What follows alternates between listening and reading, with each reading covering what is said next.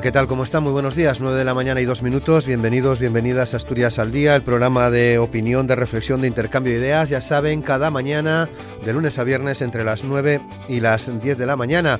Hoy buscamos reflexiones y opiniones en torno al indicador de riesgo de pobreza y o exclusión social, el conocido como índice AROPE, que refleja que en el Principado de Asturias el número de personas que se encuentran en esta situación ha aumentado hasta las 251.863 en 2019, lo que implica un incremento del 26,4% respecto al mismo dato del año 2018 y 36.000 personas más en riesgo. Esta es una de las principales conclusiones del décimo informe Estado de la Pobreza, seguimiento del indicador de pobreza y exclusión social en España 2008-2019, que fue presentado el pasado jueves en la Junta General del Principado de Asturias por el presidente de la Red Europea de Lucha contra la Pobreza y la Exclusión Social, la red EAPN, en Asturias, Héctor Colunga, quien estará con nosotros en cuestión de unos segundos. En el plano nacional, en el año 2019, un total de 11.870.000 personas, que suponen el 25,3% de la población española,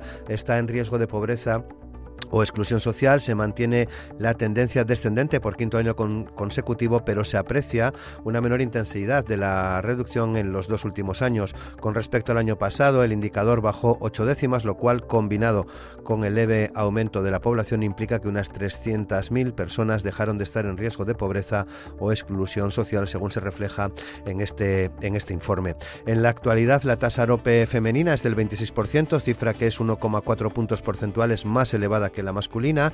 Por edades también se destaca la elevada tasa AROPE entre niños, niñas y adolescentes y entre las personas jóvenes de 16 a 29 años, cuyas cifras rondan el 27%, y la importante reducción entre las personas mayores de 65, que ha bajado 3 puntos porcentuales hasta el 14,5, probablemente, dice este informe, a causa del incremento de la pensión media, que sube este año 630 euros anuales y es con diferencia el aumento más elevado desde el año 2008.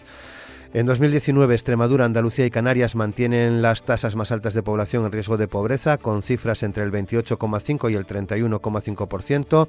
Navarra y País Vasco también suelen ser las más bajas, ambas por debajo del 10% este año. Respecto al comportamiento del indicador, eh, debe destacarse también el importante deterioro en Asturias, así lo dice el informe, cuya tasa de pobreza creció en 6,7 puntos porcentuales, es decir, un incremento del 48% en un año hasta situarse al mismo nivel que la media nacional. Además, otras cuatro comunidades, Cataluña, Galicia, País Vasco y Aragón, incrementaron su tasa de pobreza con una intensidad baja en las dos primeras y relativamente elevada en las dos últimas. Este informe fue elaborado a partir de datos previos a la pandemia del coronavirus, con lo que no analiza sus consecuencias socioeconómicas, pero sí que apunta algunas tendencias para la red europea de lucha contra la pobreza. La irrupción de esta crisis sanitaria deja de mano perspectivas poco halagüeñas. Así presentamos el programa de hoy en el que va a participar Héctor Colunga, presidente de EAPN en Asturias, Julio Jonte, presidente de Proyecto Hombre Asturias, Darío Díaz, que es economista y habitual de estos programas de Asturias al Día, y también Jacobo Blanco, sociólogo, presidente decano del Colegio Oficial de Ciencias Políticas y Sociología de Asturias, también habitual en los programas de Asturias al Día. Aquí comienza Asturias al Día con Roberto Pato. Y con Amor Argüelles y Javier Palomo en los controles eh, de, sonido. Héctor Colunga, ¿qué tal? ¿Cómo estás? Muy buenos días. Hola, muy buenos días, Roberto. Muchas gracias. Julio Jonte, ¿qué tal, Julio? ¿Cómo estás? Buenos días. Bien, Roberto, por aquí estamos. Muchas, muchas gracias. Darío Díaz, ¿qué tal, Darío? ¿Cómo estás? Muy buenos días. Encantado de estar con, con estos tertulianos porque yo creo que más que aportar voy a aprender mucho seguramente. muchas gracias Darío. Y Jacobo Blanco, ¿qué tal Jacobo? ¿Cómo estás? Muy buenos días. buenos días, buenos días, aquí estamos. Mm. Bueno, quería pediros antes de entrar en, materia, analizar eh, eh, estos datos de este, de este informe, em, pediros una, una, valoración en términos generales, Jacobo, de la, de la evolución de, de la pandemia. ¿Cómo lo estás viendo? ¿A qué reflexiones te está llevando? Bueno, la evolución de la pandemia eh, nos lleva a reflexiones eh, quizá no del todo positivas. Eh, lo primero es que estamos incrementando, estamos llegando, parece que estamos llegando a una segunda ola que se va a acumular sobre la ola que ya venía del verano. ¿Eh? Todo indica que el crecimiento está acelerándose y muy especialmente en Asturias. Y ello eh, va a tener consecuencias porque vamos a ver medidas restrictivas, ya hay alguna muy leve, pero vamos a ver las más intensas, esto sigue así. Y bueno, va a tener consecuencias eh, socioeconómicas bastante potentes, además de, consecuencias psicológicas y demás, ¿no? Eh, digamos que, por otra parte, eh, yo creo que estamos metidos en un caos institucional y de comunicación eh, sorprendente que tiene armada la Unión Europea. Y a mí hay una cosa que me ha decepcionado y, y que además comenté aquí con optimismo en su momento, y es que me había impresionado en la primera parte la, de la pandemia eh, o de la sindemia, como se dice ahora, eh, me había impresionado eh, la disciplina con la que actuamos los españoles. Es decir, nos metimos en casa, fuimos obedientes, cumplimos más o menos escrupulosamente con lo que se nos dijo, pero estoy viendo que la responsabilidad social de los españoles y de otros países también, por cierto, no solamente de los españoles, no es tan, cuando nos relajamos, no es tan alta. y está costando mucho trabajo, digamos, cumplir con las medidas básicas, digamos, de, de cierto aislamiento, de, crear burbujas, eh, de llevar siempre la mascarilla, de procurar no eh, alternar más de la cuenta. ¿no? Estamos viendo que está costando mucho trabajo y, uno de los problemas va a estar justamente ahí, ¿no? en, tratar de modificar nuestras costumbres, en tratar de modificar nuestros comportamientos, es decir, una responsabilidad social que en otros países, eh, sobre todo del, occidente, oriente, son mucho más potentes que, que en España y eso se nota, eso se nota. Darío, a ver, yo eh, voy a dar quizás una visión mm, no tan pesimista, aunque vamos a ver, eh, digamos a veces el, pesimista es un optimista bien informado, a lo mejor es que yo no esté muy bien informado, ¿no? A ver, eh, es verdad que, que estamos en una fase mm, muy peligrosa en la medida en que da la impresión que volvemos otra vez a la primera a la primera ola prácticamente bueno prácticamente no pero muy cercana ya a lo que fue la primera ola con bueno pues diferencias entre otras cosas el índice de mortalidad es muchísimo menor pero bueno lo cual no nos debe aliviar en absoluto. Pero yo mm, creo mm, que, que, deberíamos también plantearnos mm, las dificultades que hay de digamos de predecir de fijar posiciones, de cuáles los, los comportamientos, porque la situación es muy compleja, tan compleja que mm, a veces incluso con medidas de la primera ola ahora no se pueden aplicar y entonces hay que improvisar. Eh, la gente está cansada porque a veces eh, le llegan eh, mensajes contradictorios y yo creo que sigue siendo muy disciplinada, ¿no? O sea, yo vas por la calle eh, todo el mundo va con la mascarilla, eh, todo el mundo, eh, digamos, está un poco pendiente del tema, está preocupada, mm, pero mm, la solución se ve difícil. con serias improvisaciones, a lo cual se añade también con la complejidad política en definitiva, yo creo que todavía vamos a estar dando palos de ciego hasta que solucionar el tema. Ojalá, ojalá sea pronto y no estemos en esta incertidumbre que yo creo que nos va a llevar a situaciones muy peligrosas. Pero en cualquier caso, hombre, vamos a tener un poco de esperanza y ver que la gente va a funcionar, la, población va a funcionar lo normal que se puede funcionar en estos casos y que la situación política no complique más la, vida y que los científicos al final también lleguen a una solución o por lo menos mm, vean una solución que en estos momentos tampoco la están dando. ¿no? Julio, ¿qué opinión tienes tú? ¿Cómo valoras esta situación?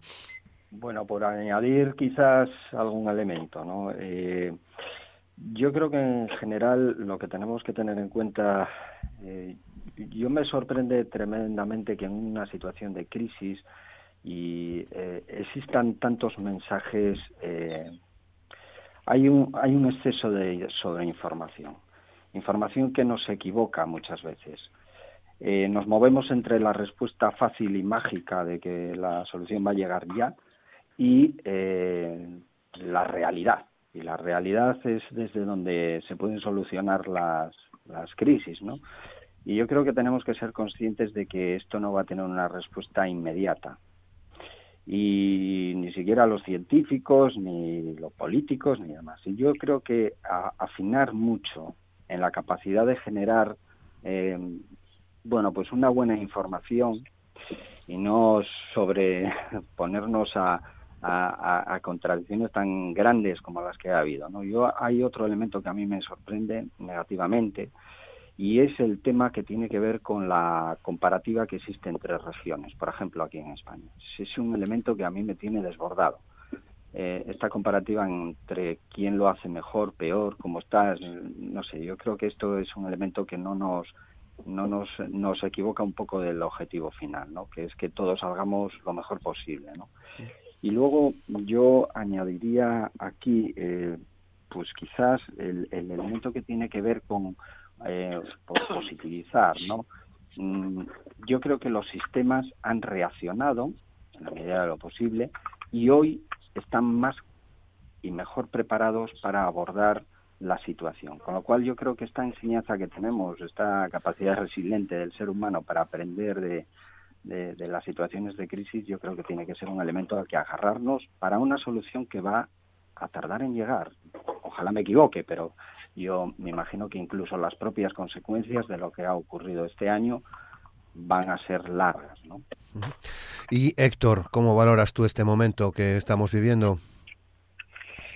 Es, es, un momento muy muy complejo y muy delicado Mm, no por ello, no, yo creo que se está siguiendo el, guion de lo preestablecido. O sea, al final, eh, que iba a llegar el invierno, que la relajación social iba a ir llegando, precisamente por todo el ruido, por un lado, el ruido informativo y por otro lado, pues por todos los, los, enfrentamientos que está habiendo en todo lo que son los procesos de toma de decisión de las distintas administraciones, ¿no? Que se está generando ahí una guerra política realmente que, que está, bueno, pues está dinamitando ese, ese sentir de la población de qué hacer, ¿no? Porque si al final una, una comunidad dice una cosa, el Estado otra, otra comunidad otra, toda esa competitividad que comentaba Julio, al final debilita muchísimo el, el ánimo de la tropa, ¿no? El ánimo de la gente que, que, que, está haciendo, intentando hacer la vida más normalizada posible, conviviendo con, con, con el bicho. Yo sí que creo que, eh, por apuntar un poco en lo que dice Julio relacionado con el tema de los sistemas, es cierto que los, que los sistemas más de protección sí que están trabajando y viendo un poco cómo, cómo reducir los factores de riesgo ante los escenarios que pueden ir viniendo, que son muy, variados, pero a mí hay una cosa que me desalienta un poco y es que creo que después de todo lo vivido en marzo, abril, mayo y junio, en todo el proceso de declaración de estado de alarma, realmente no se ha abierto un espacio para repensar qué otras cosas hacer precisamente para para hacer una bueno pues para para invertir y revertir la situación más de, conexión comunitaria de la gente para, para, bueno, porque al final cómo vencer ese ruido informativo, cómo empoderar a la gente en la salud comunitaria, todas estas cuestiones no, no, no se han trabajado, ¿no? Y, son muy importantes porque son, las más importantes si se vuelve a llegar a unas situaciones de confinamiento que, que vamos, yo creo que, que acabará llegando, ¿no? Porque porque los números van a ir a más, no, van a ir a menos. Muy bien. Bueno, nueve... Roberto, Roberto no, yo simplemente dos apuntes que, que, me, vamos, que me quedaron a, la hora de, valorar el tema. Una, eh, rápidamente. Uno, eh, e, esa idea de que nosotros lo estamos haciendo muy mal, muy mal España y el resto de los países lo están haciendo perfectamente y demás, yo creo que es absolutamente falsa. Es decir, mm. países que eh, países como Alemania, Países Bajos y tal, que decían, no, no, si esto lo solucionaron con porque tienen una política estupenda, luego se demuestra que cada vez que, que, no, que no la tienen, es decir, que a lo mejor están mejor preparados, que es verdad, a lo mejor tienen un, sistema mejor que el nuestro, pero que, que ellos derrotaron y nosotros no porque somos un desastre, somos, según cuentan por ahí, los, los que tenemos los índices peores, yo creo que eso hay que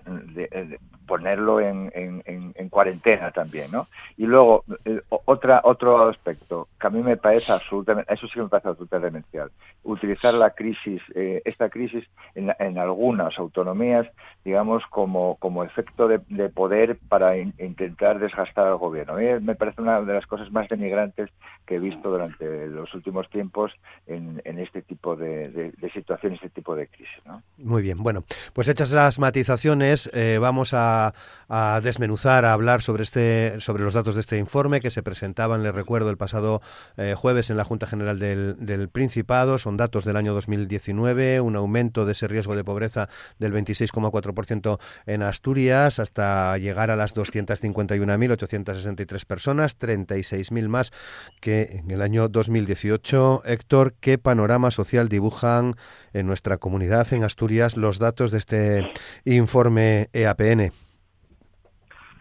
A ver, pues lejos de parecer que puede ser un informe que, como es pre-COVID, pues eh, poco puede aportarnos, mm, mm, creemos que todo lo contrario eh, nos da una imagen una imagen fija de cómo de cómo está la situación del Estado y de, y de nuestra y de las autonomías y de la nuestra bastante preocupante y que y que lo que lo que nos tiene que hacer es empujar después de toda la situación de covid a abordar tres cuestiones que son importantísimas y que llevan muchísimos años siendo muy importantes de trabajar, ¿no? Que es un, un abordaje a la hora de replantearse las, las políticas sociales, eh, una reflexión profunda sobre todo lo relacionado con el empleo, por, que si el empleo por sí solo erradica o no erradica la pobreza, que el informe año tras año nos va indicando que, no, y, todo lo relacionado con, con, la desigualdad como una gran prioridad, porque lo que está ocurriendo es que eh, el informe en Asturias eh, lo que nos muestra precisamente es un gran incremento de la desigualdad dentro de nuestra región, en la que hay más personas en mayor en situación de pobreza severa y el otro incremento que se puede producir a la hora de los repartos de rentas se produce en las rentas más altas que también se incrementan.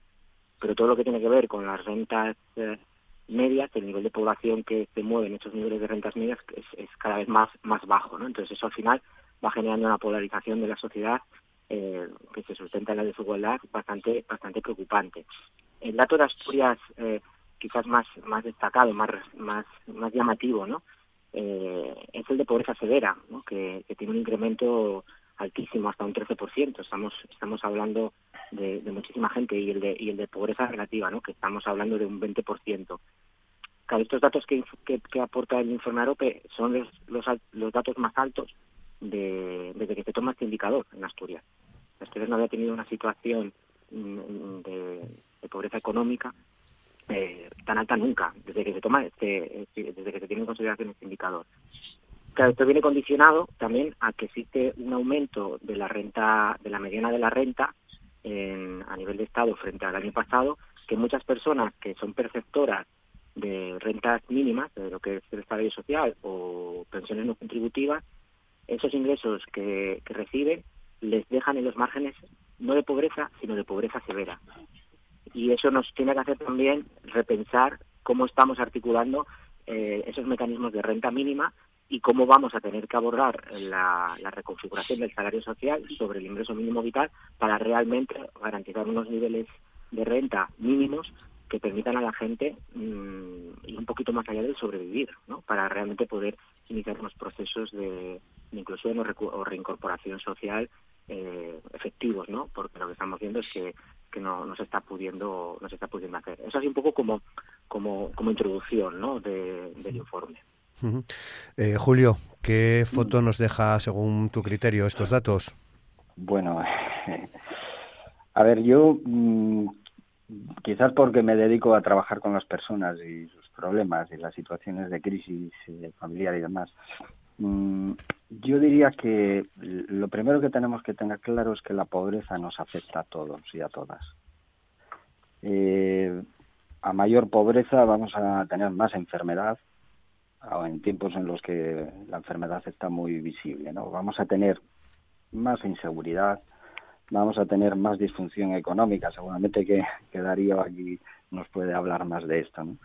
Y vamos a tener más adicciones y vamos a tener más problemas. Yo creo que eh, apunta algo importante, eh, Héctor, con respecto a los sistemas de protección social. Y, y yo creo que aquí eh, urge que tomemos eh, en consideración algo que llevamos mucho tiempo pidiendo desde, por lo menos las entidades que trabajamos en el ámbito de lo social, y es que las medidas de, protección social tienen que venir acompañadas no única y exclusivamente de una cuantía económica, que también, sino eh, de otros elementos que permitan evolucionar a las personas y provocar cambios de verdad en ellas y en sus entornos. Y yo creo que aquí también hay otras consecuencias que vienen de, una eh, debilidad de los entornos familiares. En la última crisis económica eh, supongo que las arcas de las familias quedaron bastante saqueadas porque hubo una gran respuesta de apoyo dentro de las familias y, a familias más débiles, eh, sociedades más débiles. Y yo creo que este otro factor también eh, es importante porque yo lo percibo en las personas que atendemos, ¿no? aquellos que no tienen apoyo familiar o, o cercano son más vulnerables y en ese sentido son preocupantes los datos de, eh, las mujeres con respecto a la familia monoparentales, eh, con situaciones mucho más débiles de cohesión social, ¿no? Y esto yo creo que es otro elemento a tener en cuenta. Darío. Sí, analizando, vamos, la verdad es que tampoco tuve ocasión de, analizar detenidamente el informe que se nos presentó, que nos presentó en el, que se presentó el otro día en el Parlamento, pero bueno, por los datos que saco y un poco por la por la referencia y el y el trabajo que bueno que vengo haciendo en cierto tiempo de seguimiento del informe FOESA de Caritas eh, mm, y ya ligado un poco al tema al tema económico diré que efectivamente ambos además coinciden plenamente en los últimos años o en las últimas décadas eh, los ciclos económicos mm, van un poco en función de ir aumentando mm, paulatinamente ese, ese aspecto de desigualdad. Me explico. En épocas de, de, épocas de bonanza, digamos, en épocas donde el crecimiento económico es importante, efectivamente baja mm, ligeramente esos índices de, de, desigualdad, pero no bajan en los términos, digamos, de, ir superando absolutamente los, los, pues, pues los índices de pobreza, digamos, más elementales. Y justo en la época de crisis empiezan a aumentar, empiezan a aumentar, además mm, de forma de forma exagerada. Vuelvo otra vez a, digamos, la época de bonanza, bajan ligeramente, pero desde luego están muy por encima de, de la anterior, digamos, época época de bonanza. ¿Eso qué quiere decir? Quiere decir que mm, yo creo que ningún gobierno del tipo que sea eh, o haya estado, eh, haya hecho los los eh, los haya hecho los deberes en el sentido de justo en época de bonanza mm, llevar a cabo políticas sociales que hagan frente a aquellos problemas que surjan cuando la, el ciclo económico está a la baja, cuando, cuando realmente hay crisis pero es que además se añade una serie de elementos que son absolutamente muy preocupantes, como por ejemplo el tema de que mm, eh, tradicionalmente eh, los índices de pobreza estaban eh, sobre pues, pues mm, e, elementos muy determinados, por ejemplo, parados de larga duración, familias monoparentales, sobre todo relacionados con las mujeres, determinados colectivos, digamos, de mayores, pero, pero es que ahora entran, digamos, incluso en el, propio mercado de trabajo en aquellos que tengan empleo. Es verdad que son empleos muy precarios, empleos, mm, pero que, que, digamos que, que, que ese tipo de, empleos precarios que se podían haber solucionado en época de bonanza no se solucionan y, por tanto, en época de crisis aparecen con una fuerza brutal. aparece también, y es un elemento yo creo mm, que, a mí me sorprendió muchísimo, no, no de este de este documento, sino de uno reciente de la, de la Universidad de Oviedo, de la Reyolab, por ejemplo, en determinados territorios que habitualmente tienen unas rentas, bueno, pues incluso por encima de la media o bastante por encima, estoy hablando de las cuencas mineras, resulta que ya están apareciendo bolsas de pobreza surgidas precisamente de la crisis, eh, eh, surgidas eh, precisamente, digamos, del desmantelamiento industrial, etcétera, etcétera, que produce determinados, determinadas bolsas de pobreza, desde luego muy, muy alarmantes. Es decir, mm, yo creo que esto al final demuestra que no se están haciendo bien las cosas por parte, fundamentalmente por parte, digamos, de, los, de, la administración, por parte de los poderes públicos, en la medida en que justo hay que actuar eh, de forma anticíclica y, ir, mm, eh, eh, ir adelantando políticas sociales que de luego puedan mm, frenar en aquellos momentos de, de crisis, porque es que si no, ese índice de pobreza que nos está demostrando en la última época, cada vez va a tender a más. Jacobo, bueno, yo creo que eh, el informe incide en tendencias que ya vienen de hace bastantes años y que además incide, y ahora señala este informe, y señalan otros muchos informes. ¿no? Vemos eh, unas bolsas, digamos, más o menos focalizadas de riesgo de pobreza o de exclusión o de pobreza, más o menos severa, eh, en grupos colectivos muy peculiares, ¿no? muy particulares. digamos que vemos familias, por ejemplo, familias jóvenes con hijos, especialmente cuando son monoparentales, con mujeres eh, monoparentales, sobre todo mujeres con hijos a, cargo. Vemos también eh, los jóvenes que aparecen como los nuevos pobres, jóvenes sobre todo entre los 25 y los 30 años, ¿eh? 25, 30, 30 y tantos años, eh, que aparecen como nuevos pobres con empleos muy precarios que son incapaces de proporcionarles recursos como para, eh, digamos, llevar a cabo un proyecto de vida y aparece también la inmigración y curiosamente la inmigración europea o procedente de Europa como una fuente, digamos, de eh, también de pequeño o de, digamos, de, exclusión social. Por otra parte, eh, aparece en el flanco contrario, aparecen los mayores, las personas, los pensionistas especialmente, como los grandes ganadores de la crisis. Y eso es algo que, eh, que se ve en todos los, en todos los informes. Es decir, los hogares donde hay pensionistas tienen una renta que está por encima de la media y que es muy superior, por ejemplo, a la de los jóvenes, donde la renta media de los hogares ha caído notablemente desde hace, eh, no sé, pues desde el año 2008, desde hace 12, 13 años aproximadamente. Por lo tanto, eh, nos encontramos eh, con un panorama que, está ahí y que además en Asturias se agudiza como consecuencia de las dinámicas del empleo, como consecuencia, digamos, de del desmantelamiento industrial o de la, digamos, de la crisis de muchas comarcas y eh, bueno, pues eso es una situación que está ahí y que además no parece que hagamos nada por remediarla. Me parece que hagamos nada por remediarla porque la pobreza infantil en España es muy alta desde hace muchísimos años y no parece que haya políticas de infancia. La política de vivienda, por ejemplo, tampoco hay políticas públicas de vivienda desde hace muchos años. Eh, bueno, ¿qué es lo que está pasando entonces? Claro, el problema es que ahora llegamos, eh, llega la COVID y probablemente el informe que se nos presente el próximo año, los informes que se nos presenten el próximo año, nos mostrarán una situación bastante más eh, difícil de la que nos presenta este informe.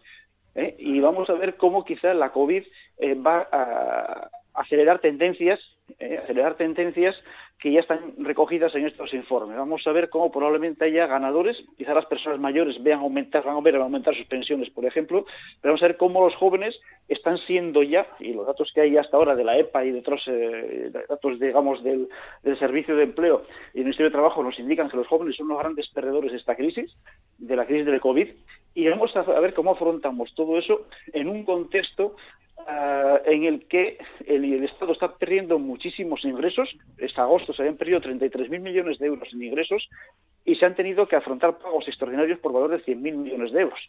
Vamos a ver cómo afrontamos eso, esa situación, digamos, de, incremento de la pobreza, de la desigualdad, de la exclusión social. Vamos a ver cómo afrontamos eso en una situación, ah, digamos, de un Estado empobrecido y con muy pocos recursos y además tremendamente endeudado. Bueno, 9 y 30 minutos. Ya sabéis que podéis intervenir en el momento que queráis, simplemente me, dais un toque para, para daros paso. Pero, eh, Héctor, ¿se está enquistando esta situación, eh, la exclusión social, la pobreza? que no, es que se esté enquistando, es que lleva enquistada eh, muchísimos años. O sea, realmente el otro día hablando con, con una persona que no está vinculada con el entorno social, ¿no? Después de haber presentado el informe, decía, ahora que estamos hablando de, del COVID, ¿no? Y de la situación y de la situación sanitaria, y estamos hablando de ratios, ¿no? De, de 100 sobre 100.000, 500 sobre 100.000, ¿no? Y esto está haciendo que, que te tengan que activar muchos mecanismos, ¿no? De, de, de, prevención, ¿no? De, de, protección, etcétera, etcétera. si hiciéramos, estamos hablando de, de más de, un 20%, un 25% de la población. O sea, estamos hablando de, unas, de unos datos realmente alarmantes y que llevan siendo alarmantes muchísimo tiempo. Yo, la verdad que la situación, cuando, cuando toca presentar este informe es, muy frustrante porque, porque esto es, llevas avisando mucho tiempo, como decía Julio, ¿no? de lo que estamos viendo dentro de lo que es la intervención directa con la, con la realidad social, ¿no? Y el informe nos da una evidencia y tú lo, lo presentas, lo llevas a la Junta General, lo llevas al Ministerio, eh, los medios de comunicación nos hacéis eco de ello, y te das cuenta que no hay realmente ningún tipo de reacción. Porque ante esta, ante una foto como la que muestra el informe AROPE, esto tendría que haber un gabinete de crisis, que se activara automáticamente y dijera, ¿qué, qué, tenemos que hacer para reconducir todo esto? Porque el COVID lo que va a hacer, nosotros tenemos nuestras dudas de si el COVID mm, nos va a dar el año que viene una foto en el informe AROPE muchísimo más elevada de la que ya lo da este año. Es que este año es una, son datos muy, muy, muy, muy preocupantes. Sí que entendemos que va a haber un posible incremento de la privación material severa, que en Asturias se vio reducida este año, el anterior subió, va oscilando la privación material severa en Asturias, que lo que demuestra que son personas que están en el límite, ¿no? Un año tiran, otro año no, un año tiran, otro año no.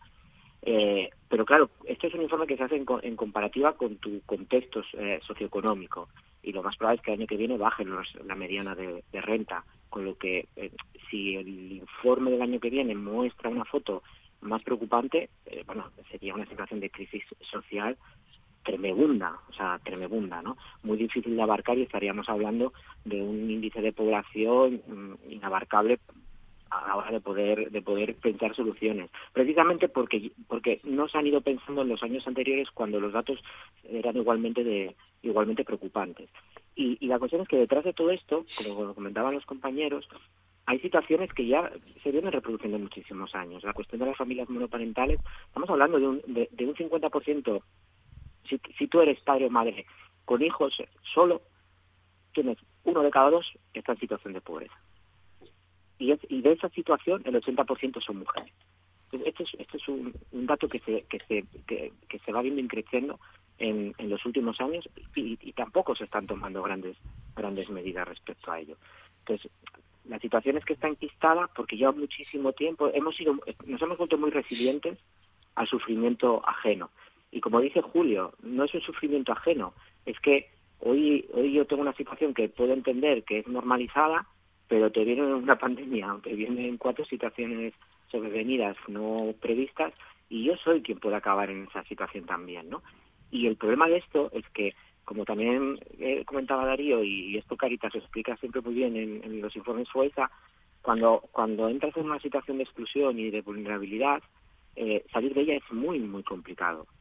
O sea, de los procesos de recuperación económica tardan muchísimo, si llegan, en llegar a, la población que más necesidad tiene, ¿no? Y esa distribución de la renta que, que, muestra el informe, ¿no? Esa, esa deficiencia que, tenemos en nuestro sistema, en las distribuciones de renta, ¿no? Y en, eh, al final hay que abordarlas, ¿no? Y hay que abrir un debate sobre la política fiscal, quiero decir, hay que abrir una serie de, de que, que, cuesta abrirlos, porque además en la sociedad hay cosas que están muy polarizadas y hay mucho ruido informativo relacionado, por ejemplo, con las paginas y con cosas de estas, que, al final tenemos que abordarlo, porque, porque el, el, futuro de nuestra convivencia y de nuestra sociedad y de un mundo más digno y más justo pasa por esto, pasa por hablar de la renta, renta, pasa por hablar de fiscalidad, pasa por hablar de procesos activos de inclusión, pasa por hablar de una serie de cosas que todo el mundo le parecen geniales, pero realmente nunca se, trabajan con la suficiente seriedad y profundidad.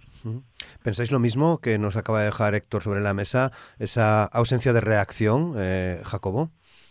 Bueno, yo lo que creo que tenemos eh, pendiente es ver cómo actualizamos nuestro estado de bienestar. Es decir, nuestro estado de bienestar, el español, pero también el italiano y en menor medida el francés, por ejemplo, eh, son estados de bienestar que más que redistribuir, que algo lo hacen, pero lo que hacen eh, son mucho menos redistributivos, por ejemplo, que los modelos nórdicos, que el modelo, por ejemplo, sueco, noruego o, danés, por ejemplo, incluso el alemán. ¿Eh? Son menos redistributivos tienden, tienden a primar o tienden a beneficiar a las clases medias y medias altas. Estoy pensando en pensiones, estoy pensando en atención sanitaria gratuita, estoy pensando en una serie de cosas que, que están ahí y que, sin embargo, no somos conscientes de ellas. Y por otra parte, digamos que a los sectores más desfavorecidos lo que tienden es a darles lo que suele decir la página, lo que decía antes sector de la página. ¿eh? Pero en otros países lo que se tiende es hacer políticas, digamos, en especie. Estoy pensando, por ejemplo, vivienda. ¿eh? Eh, políticas de vivienda, un parque de vivienda público, por ejemplo. Eso en España no existe. No existe, además no existe desde hace muchísimos años, o es mi escaso. Estoy pensando, por ejemplo, en guarderías de 0 a 3. Tenemos un problema de pobreza infantil bastante grande en España. Guarderías de 0 a 3, por ejemplo. A lo mejor puede ayudar a la conciliación de madres solas ¿eh? y a, conseguir, digamos, a, desarrollar su vida profesional dentro de lo que cabe con mayor holgura. Pero es que también está, por ejemplo, la ayuda a los críos. La ayuda a los críos pequeños en España es muy pequeña. Y además, si vamos a mirar eh, lo que se da una, a una madre, a un padre, a una familia eh, por sus críos, se encuentra con que la, principal herramienta que tenemos de ayuda es la deducción fiscal. Pero en otros países lo que hay son ayudas directas, ayudas en especie de alguna manera. Son cosas que tenemos ahí que no son demasiado caras y que sin embargo eh, nunca acaban de plantearse y son debates que vienen ya de hace muchísimos años. Igual que los problemas están detectados y las tendencias están acrecentando a lo largo de los años, vemos también que son políticas que hay que, eh, son, eh, digamos, programas públicos que habría que poner en marcha y que llevan hablándose de ellos desde hace 20, 25 años y nunca acaban de, de ponerse en marcha. Y vamos a encontrarnos, como decía Héctor ahora, con una situación en la que muy probablemente el año que viene nos encontremos con situaciones de pobreza y de exclusión social mucho más altas que este año. Basta ver los datos de caída del PIB, basta ver los datos del que están un poco contenidos por el especismo de los ERTES, pero que están, vamos a ver cómo el empleo va a crecer mucho en los próximos, meses. Ah, y vamos a ver cómo resolvemos eso, repito, con un Estado en una situación eh, digamos, eh, de precariedad, en este caso de precariedad del, Estado, bastante notable, y de una base imponible que se va a reducir durante los próximos años de forma muy notable. ¿eh? Yo creo que tenemos un reto, un desafío impresionante, y ahí está el Pacto de Toledo, pero con, intentando cambiar las pensiones, que se alargamos un poco el periodo de, alargamos un poco el momento de la jubilación, eh, que si la tasa de retorno va a ser un poquito menor, no, hay que afrontar una, eh, digamos, una eh, reforma, una replanteamiento por entero y en dirección a lo que pasa en los países nórdicos de nuestro estado de bienestar, a mi modo de ver. Darío. Sí, vamos a ver. estamos acostumbrados normalmente a que las crisis económicas se conviertan luego en crisis sociales, mm, crisis sociales como se viene se viene comentando reiteradamente, crisis sociales que no se solucionan digamos en los, en los, en los sucesivos ciclos de crecimiento. Pero es que nos encontramos en estos momentos como bueno, yo alguna vez dije, eh, el crecimiento económico, los modelos económicos eh, se, se, van al traste los tradicionales entendiendo que ya hay un elemento, hay una variable eh, nueva, que es la variable pandemia o la variable salud, que condiciona totalmente eh, el, modelo económico. Es decir, pasamos de que las crisis económicas se convierten en crisis sociales a que esto es una crisis social que va a repercutir directamente en la crisis económica. Es decir, que como no solucionemos la parte social, por, por mucho que hagamos en la parte económica, no lo vamos a solucionar. Es decir, ese dilema de eh, apertura, apertura de todos los centros de trabajo eh, porque si no se va al garete, mm, se va al garete si no solucionamos el tema de la salud, es decir, si no eh, solucionamos los temas mm, eh, de, la, de la falta de políticas sociales en todos los, en todos los ámbitos, educativo, social, dependencia, apoyo a los mayores, etcétera, etcétera, no vamos a conseguir ningún tipo de crecimiento adecuado a, digamos, al, bienestar o, o, ese estado de bienestar que nosotros entendemos o nosotros defendemos. Eh, vamos a ver, mm, probablemente habrá colegas económicos que, dirán, bueno, que eso es un anatema, pero mm, algún eh, político de derechas incluso algún empresario dijo, oye, vamos, vamos a, frenar un poco eh, el sistema capitalista, vamos a, frenarlo y mm, reinventarlo. Reinventar, en el caso concreto seguramente de ellos no es la misma idea que yo tenía, sino o que yo tengo, sino que esa reinvención significa que por encima de todo por encima de todo, insisto, mm, como incluso como economista, lo digo por encima de todo, es necesario en estos momentos todas las, desigualdades sociales, toda la política social que no se está haciendo, poner encima de la mesa. A mí me preocupa muchísimo que mm, se esté diciendo ya bueno que bueno no hace falta tanto dinero de Europa porque bueno mm, eh, nos podemos eh, podemos solucionar la, eh, la, la, grave crisis bueno, pues digamos con esa ayuda a fondo perdido, etcétera. A mí me preocupa seriamente porque en realidad hay que poner todos los recursos. Es verdad que los recursos son muy muy limitados, luego está el déficit, el de los déficits públicos, las, las deudas y demás, pero bueno, yo, yo yo creo que en estos momentos tenemos la suficiente riqueza, insisto, riqueza general para plasmarla en, en, en, políticas sociales, no digo que sean prioritarias sobre, sobre los aspectos económicos del crecimiento, es decir, que, que se eh, plantee todo el tema de las nuevas tecnologías, de, de, la innovación, del I D, etcétera, etcétera. Obviamente no, de la, del cambio climático. Es decir, yo no estoy que se aparque todo eso pero que sí, sí priorice la política social, porque es que si no nos vamos al garete. Es decir,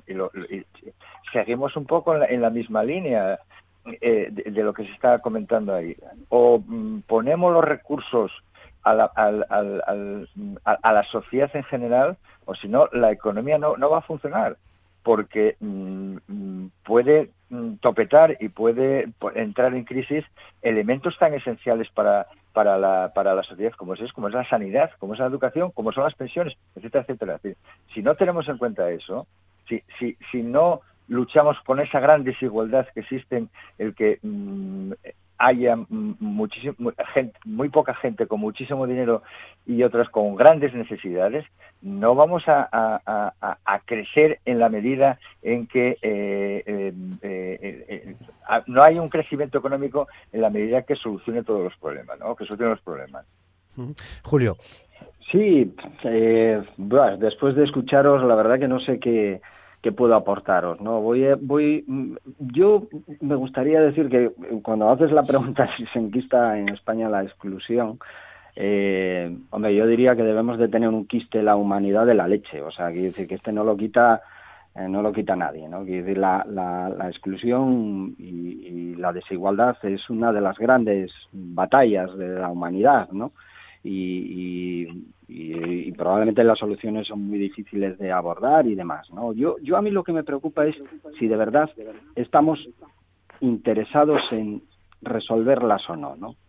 Y yo creo que aquí en, la realidad de España, yo como nací en los 70, eh, no sé, yo creo que aquí nos, nos pasa algo eh, y, y, yo vuelvo un poco al sentido humano, ¿no? A la parte, a la parte de cómo cómo nosotros como seres humanos nos, nos movemos por la vida, ¿no?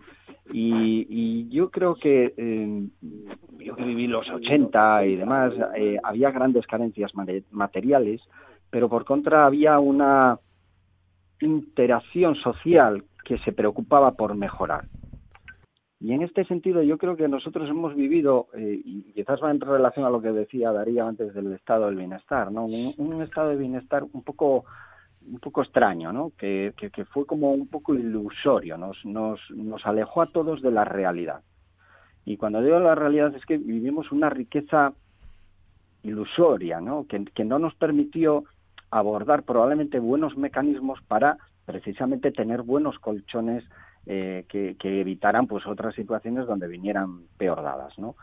Y, y, yo creo que lo que nos está pasando como sociedad es que estamos tardando y curiosamente, cuando, como decía Jacobo, tenemos grandísimos elementos a los que apoyarnos, ¿no? Decir, yo no sé, no soy experto en economía, pero debemos estar entre la 15, 14 o, o 13 economía del mundo. Es verdad con otros problemas, que si déficit, que no sé cuál, pero tenemos grandes potenciales porque yo los veo todos los días y, y me muevo por la calle y escucho y leo y, y, y, gente con gran capacidad de tal, ¿no? Entonces yo creo que que, nosotros eh, tenemos que ser conscientes de que efectivamente hay, hay unas bolsas de exclusión muy potentes, pero nosotros podemos hacer algo más y yo creo que sí que podemos hacer algo más. Pero lo primero que tenemos que ubicarnos es como en ese principio de realidad, ¿no? De, de volver un poquitito a, bueno, pues vamos a ver, quiero decir, no somos capaces, porque además si permitimos que esto siga creciendo y los informes de, de la APN nos lo dicen, pero eh, todos los informes, ¿no? Quiero decir, de los últimos años, eh, si seguimos aumentando las desigualdades, Europa tiene un problema, España tiene un problema, la humanidad sigue teniendo un problema. Quiero decir, eh, la desigualdad llevada a los extremos nos va eh, a llevar a rupturas, evidentemente, a crisis mucho más gordas, ¿no? Porque al final lo que viene no es simplemente una palabra, exclusión, sino lo que viene son situaciones que de alguna manera van a explotar, ¿no? Y nos explotan, pues, eh, pues de, de, muchas maneras, ¿no? Entonces, yo creo que tenemos muchas capacidades para poder abordar las cosas, para haber aprendido de ese pasado y, un poco ubicarnos en que en que a lo mejor tenemos que redefinir nuestra escala de valores. A mí lo que me preocupa es esta, lo que decía antes Héctor, ¿no? Cómo nos hemos, mm, parece como que nos hemos acostumbrado, ¿no? Y, a lo mejor somos muy preocupados, no estamos muy preocupados por la salud de, de cierta especie animal en no sé dónde, pero la preocupación sobre lo que está ocurriendo en nuestro entorno más cercano eh, ha bajado muchísimo. Y cuando digo nuestro entorno más cercano, hablo incluso de nuestra propia familia, es decir, de nuestras redes básicas de apoyo. Eh, o sea, yo hay cosas como que me, digo, no sé, como que estamos un poco desubicados, ¿no? Eh, en fin, la verdad es que eh, está resultando un tanto duro eh, y realista, más que duro, el, programa el programa de hoy. Supongo que a nosotros ya nos está llevando unas cuantas reflexiones, supongo que también a, a, nuestros a nuestros oyentes. ¿Apuntamos algunas líneas de salida de esta de esta situación, Héctor? Sí, yo creo que hemos sido un poco nos hemos ido dando una de cal y una de arena, ¿no? Todos en, las distintas intervenciones. Eh, yo creo, eh, mira, la primera línea de salida, y esto es tremendamente importante, es que, hay, que se tiene que hacer un esfuerzo muy, muy grande por realmente conocer la situación que hay. Porque si las situaciones no se conocen, no se reconocen. Y, y eso es la antesala para poder empezar a cambiar, a cambiar cosas, ¿no? Y un poco, eh, tiro de lo que dije antes, ¿no? La, la, la, la sensación que, tenemos ante estas, estos datos, estas evidencias que se presentan, es que o no te creen, o no te creen, o realmente no les importa. Yo no sé qué, cuál de los dos caminos me parece mejor de recorrer, ¿no? Pero, pero yo creo que es muy importante que empezamos a, que empecemos a, a, a darnos cuenta de lo que nos está diciendo toda esta evidencia, ¿no? Y eso pasa por las administraciones, por las entidades, por la ciudadanía, todo el mundo. Esto, es, esto es la realidad que tenemos ahora mismo. ¿Nos gustaría tener otra? Sí, pero esta es la que hay. Y no la podemos, no la podemos negar porque si no, no la vamos a cambiar. Y hay muchas cosas que no se hacen porque quizás se prefiera negar la realidad, ¿no? O, o, invisibilizarla, que es lo que ocurre en muchos contextos de exclusión, ¿no? que se invisibilizan las realidades.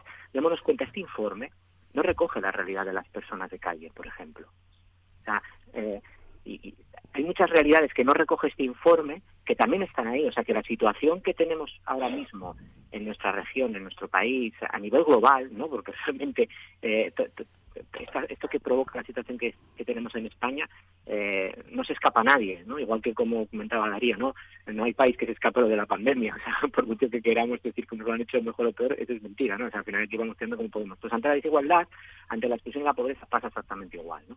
Entonces, eso es lo, primero que tenemos que hacer. Sobre eso, sobre eso, eh, yo coincido con Julio, sí, tenemos muchas herramientas, tenemos muchos instrumentos y hemos hecho muchas cosas, algunas bien y otras mal, que lo que tocará hacer es repensar y dar un paso en todo lo que tiene que ver con la construcción de política social para que sean unas políticas proactivas. O sea, hemos generado unos sistemas muy mm, muy reactivos, que está bien en un momento dado, ¿no?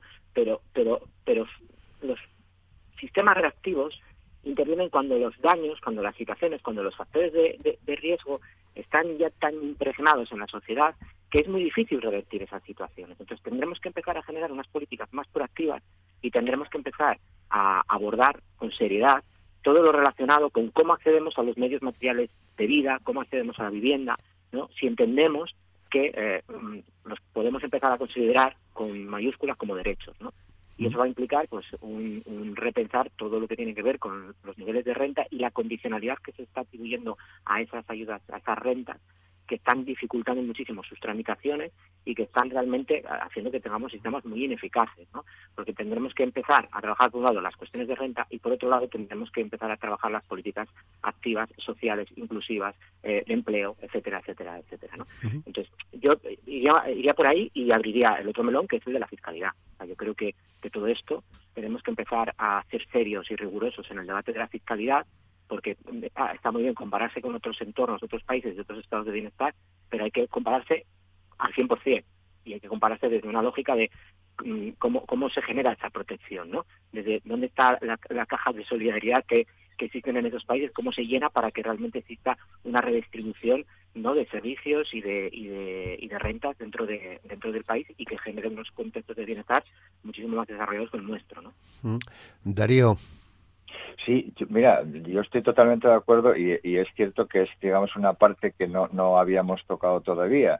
Es decir, mm, eh, eh, yo estoy convencido de que, mm, digamos, como, digamos, como economista, sobre todo como, economista, yo diría que incluso optimista, siempre veo la, la, la botella medio llena, no nunca medio vacía, eh, siempre hay soluciones, mm, o al menos hay la esperanza de que esas soluciones se puedan llevar a cabo.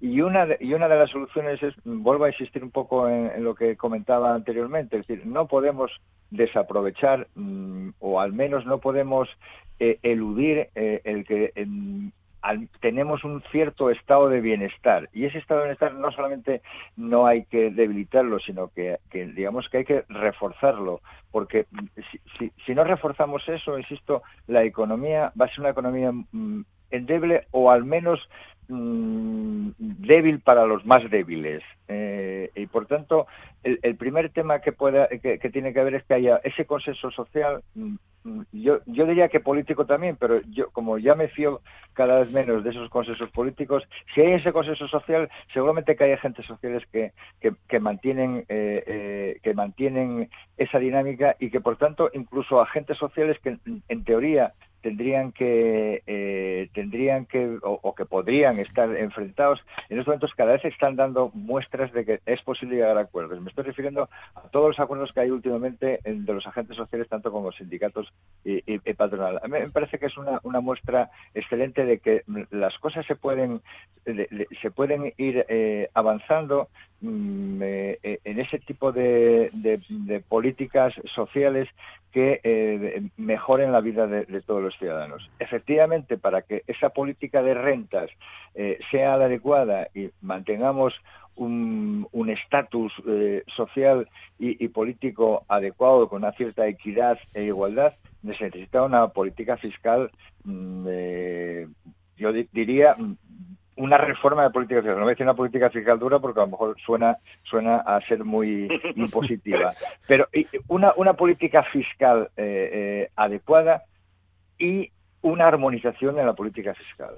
Es decir, la armonización política fiscal tanto en, en, nuestro país, que efectivamente yo creo que es un desastre tal como en estos momentos como está, y una política fiscal armonizada a nivel europeo, que esa es el caballo de batalla del futuro eh, que, que tenemos. Muy bien. Jacobo. Bueno, lo primero, alguien decía ahora eh, cómo era que los políticos nunca son proactivos, sino que son reactivos, ¿no? Hace poco, no sé qué político eh, comentaba que ellos tienen que ser siempre reactivos, porque si no, ¿a qué problema se les va a ver enfrentarse? A ninguno. Tienen que dejar que el problema crezca para luego enfrentarse a él, ¿no? Es la lógica del científico, la lógica del político, que no tiene nada que ver una con otra, ¿no? Dejando eso de lado, dejando eso de lado, yo creo que lo primero que tenemos que eh, pensar es eh, en, incrementar la base imponible. Es decir, si queremos mejorar el estado del bienestar, si queremos mejorar el nivel de renta, si queremos tener más empleo, aumentar la base imponible, tenemos que tener la riqueza de la nación, de alguna forma. ¿eh? Y en el caso de concreto de Asturias, muy en especial. Tenemos que pensar eh, que nuestra tasa de inversión, por ejemplo, está por debajo de la europea.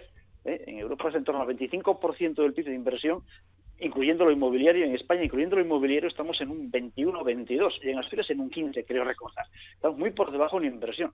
tenemos que mejorar un poco todo eso para tener un tejido económico productivo. Por lo tanto, hay que, eh, esos fondos europeos que se supone que van a llegar, están pendientes de aprobación todavía por la Comisión y por el Parlamento, los fondos europeos deberíamos aprovecharlos muy, muy bien en mejorar nuestro tejido productivo, en mejorar el empleo, la calidad del empleo y mejorar también la base imponible. Segundo, yo creo que hay que hacer un gran pacto por la educación también.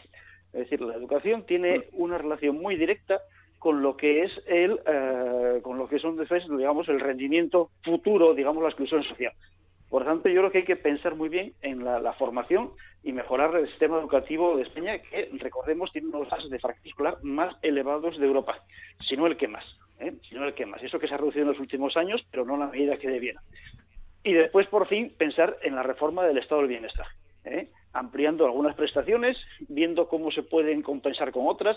¿eh? Habrá que ver un poco cómo se hace todo eso. ¿Eh? Pero yo creo que, y después ya podemos discutir de políticas concretas.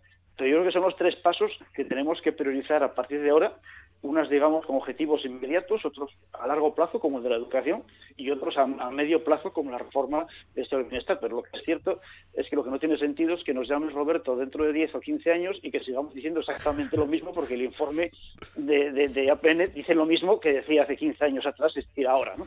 Por lo tanto, creo que tenemos que eh, pensar un poco en todo eso. Muy bien. Y Julio, eh, son las 9.57, ya con un poco más de brevedad, si es posible yo creo que después de la clase magistral que nos dan de economía y, y, bueno, la visión que da Héctor, poco puedo deciros. Yo sí me gustaría volverlo un poco a, a las personas. Y digo porque es con lo que estoy adaptado a trabajar. ¿no? Yo creo que si no eh, tenemos un sentido de realidad de lo que nos está ocurriendo, y eso es información y tener unos datos y buenos tal, un poco en la línea de lo que decía Héctor, eh, es muy difícil abordar una situación. Y a partir de ahí es necesario crear consensos. Los consensos nos benefician a todos. Y yo creo que ese reclamo que comentaba antes Darío, eh, que se está dando a nivel, mm, en, muchos niveles sociales, yo creo que tiene que ser trasladado eh, hacia, va a ser trasladado además, porque la fuerza de la inercia yo me imagino que, obligará a ello, a, a, los visores, ¿no? a los que nos tienen que poner la luz, ¿no? que son el, bueno pues el estamento más político que está en, la toma de decisiones y yo creo que luego también yo me gustaría mm, dejar claro que mm, para salir de una situación mala o de crisis eh, se necesita razón pero también se necesita esfuerzo y no soluciones mágicas. no he, no he conocido a nadie que haya salido de una situación de crisis sin esfuerzo, sin utilizar la razón y sin una ilusión por mejorar, que esto yo creo que es muy importante. Y nosotros que trabajamos muchas veces con personas en situaciones de exclusión,